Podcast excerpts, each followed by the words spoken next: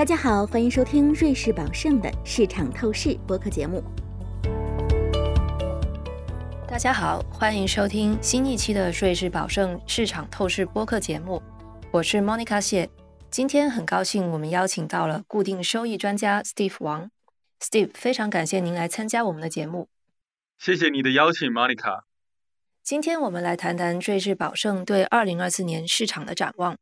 我们今年市场展望的主题是。开启新周期，在今天的节目中，我们将讨论当前的市场环境，以及我们对股票和固定收益市场的建议，还有投资者如何将迎接这个新周期的到来。首先，让我们从整体形势说起。对于金融市场，二零二三年是相当值得关注的一年。全球通胀和经济增长都在放缓。Steve，您认为这对二零二四年的投资前景会产生怎样的影响呢？好的，Monica，重温我们对去年二零二三年的看法，应当是一个降温之年。虽然最后降温的过程比较漫长，但最终激进增长还有通胀确实预期的那样放慢了脚步。而现在我们迈入了二零二四年，大家的焦点便转向于各主要央行到底什么时候会开始放松货币政策。我们预测这个时间拐点会在今年第二季度陆续来临，但在具体环境明朗之前。市场情绪可能还会稍稍忐忑不定。不过，随着通胀进一步降温，我们预计一个新的、我们更加熟悉的经济周期将会启动。这个对股票还有债券来说都是利好。嗯，听起来这是个好消息。那么，这对固定收益投资意味着什么呢？对于固定收益而言，投资者可以把握这个机会，透过高评级、低风险的投资级美元债券。预先锁定目前具有吸引力的实际年化收益，更可有机会从未来的降息中获益。嗯，明白。那股票方面您怎么看？好，在股票方面，我们团队继续看好美国股票，尤其是信息科技以及医疗保健这两大支柱板块。那当然，人工智能或者说 AI 仍然是市场的热点。我们也会持续关注这个快速发展主题的相关股票以及受惠板块。好的，稍后我们再来详细讨论一下我们看好的投资主题。在股票方面，你有特别看好的地区吗？哈，是的，股票方面我们首选地区是美国。我们认为，二零二四年美国股市将是表现最好的市场之一。实际上，上涨行情可能已经开始了。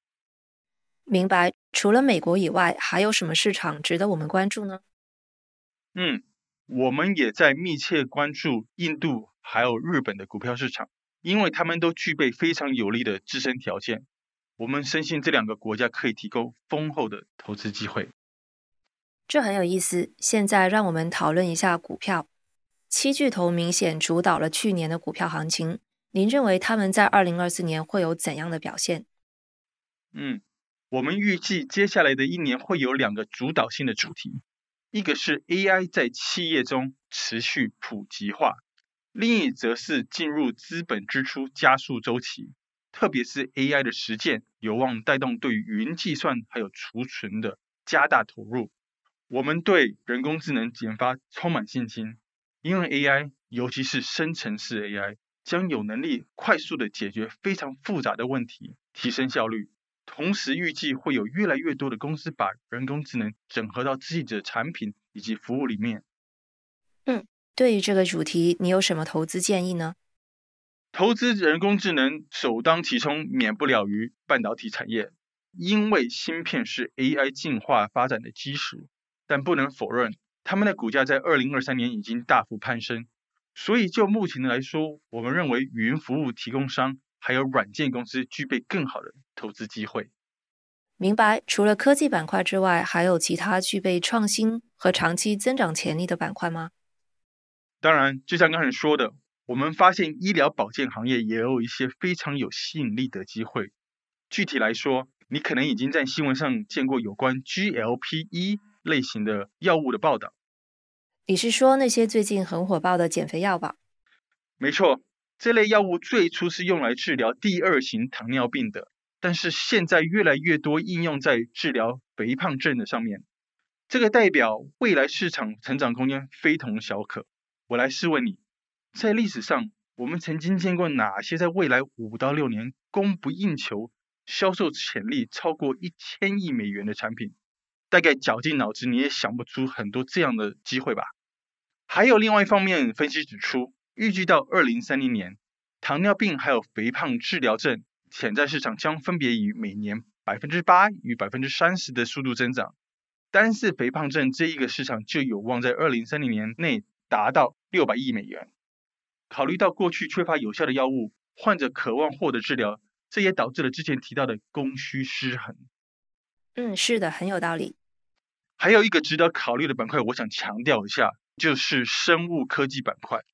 这个板块从二零二一年来经历了一段比较艰难的时期，高利率环境导致生物科技公司的资金比较枯竭。不过，一些公司的产品管线非常强大，还提供了许多新颖的治疗方式。这些机制对于患者还有寻找收购目标的大型制药公司来说都是非常有价值的。谢谢 Steve 为我们提供的独到见解。现在我们来详细讨论一下固定收益。您在节目开始的时候提到，我们可能正在走向一个降息的环境。从投资组合的角度来说，我们应该怎样适应这个新的形势？嗯，是的。去年年底，我们曾经看到美国国债收益率从十月份的高点迅速回落。那个时候，当时十年期美国国债收益率曾经一度触及百分之五。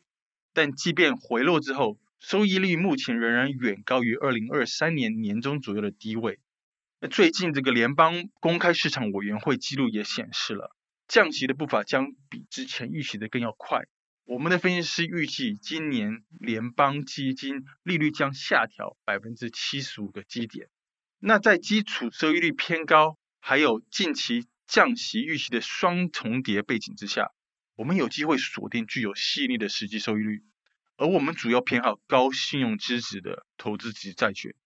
目前短期存款收益率看上去好像很有吸引力，但是如果降息的预期兑现，相信投资者会面临再投资风险。嗯，是的，再投资风险的确是投资者要面临的一大问题。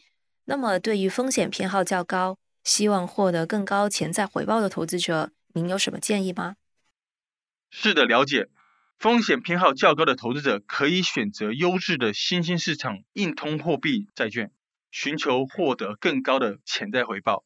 我们比较看好中东、拉丁美洲还有投资级的亚洲发行人的债券。投资者呢，还可以考虑深入资本结构层面，投资高信用资质发行人的精选四级类债务工具。不过，对于公司混合型债券来说，发行人的信用资质还有债券结构至关重要。对于风险偏好较高的投资者来说，另一个值得关注的板块是国家金融龙头的次级债。我们建议选择银行的 Tier Two 债务工具，但是这类债券的风险确实相对比较大，需要在投资之前充分了了解哦。谢谢 Steve。在我们结束之前，您对二零二四年的整体投资前景还有什么观点要补充吗？嗯。各位听众，节目最后我最想说的是，二零二四年将会是充满机遇的一年，但有一点非常重要，那就是要把这些机遇放在多元化投资组合的范畴内进行考虑。市场环境始终在不断变化，平衡型投资方式是成功穿越这些环境的关键。嗯，非常有道理。以上就是我们二零二四年市场展望播客节目的全部内容。感谢您的收听，希望您喜欢今天的节目，并从中有所收获。欢迎随时在您收听的平台上给我们留下评论，期待您的再次收听。我们下次节目再会。感谢您收听瑞士宝盛的市场透视。如果您喜欢本期内容，可以通过 Apple Podcast 订阅，随时随地收听我们的节目。欢迎访问 www.dogjuliusby.com，。进一步了解瑞士宝盛、我们的团队以及我们的最新观点，我们将在下一期节目中为您呈现崭新内容，欢迎当时收听。以下内容为节目免责声明：本节目中所述信息与观点属营销资料，并非独立金融或投资研究成果。本节目内容仅供参考，并不构成经由或代表瑞士宝盛发出的买卖任何证券、证券相关衍生工具及其他产品。或参与任何司法管辖内的特定交易的邀约、推荐或邀请。对因使用本节目内容而导致的任何损失，瑞士宝盛不承担任何责任。请访问 www.juliusby.com/legal/podcast，了解更多重要法律信息。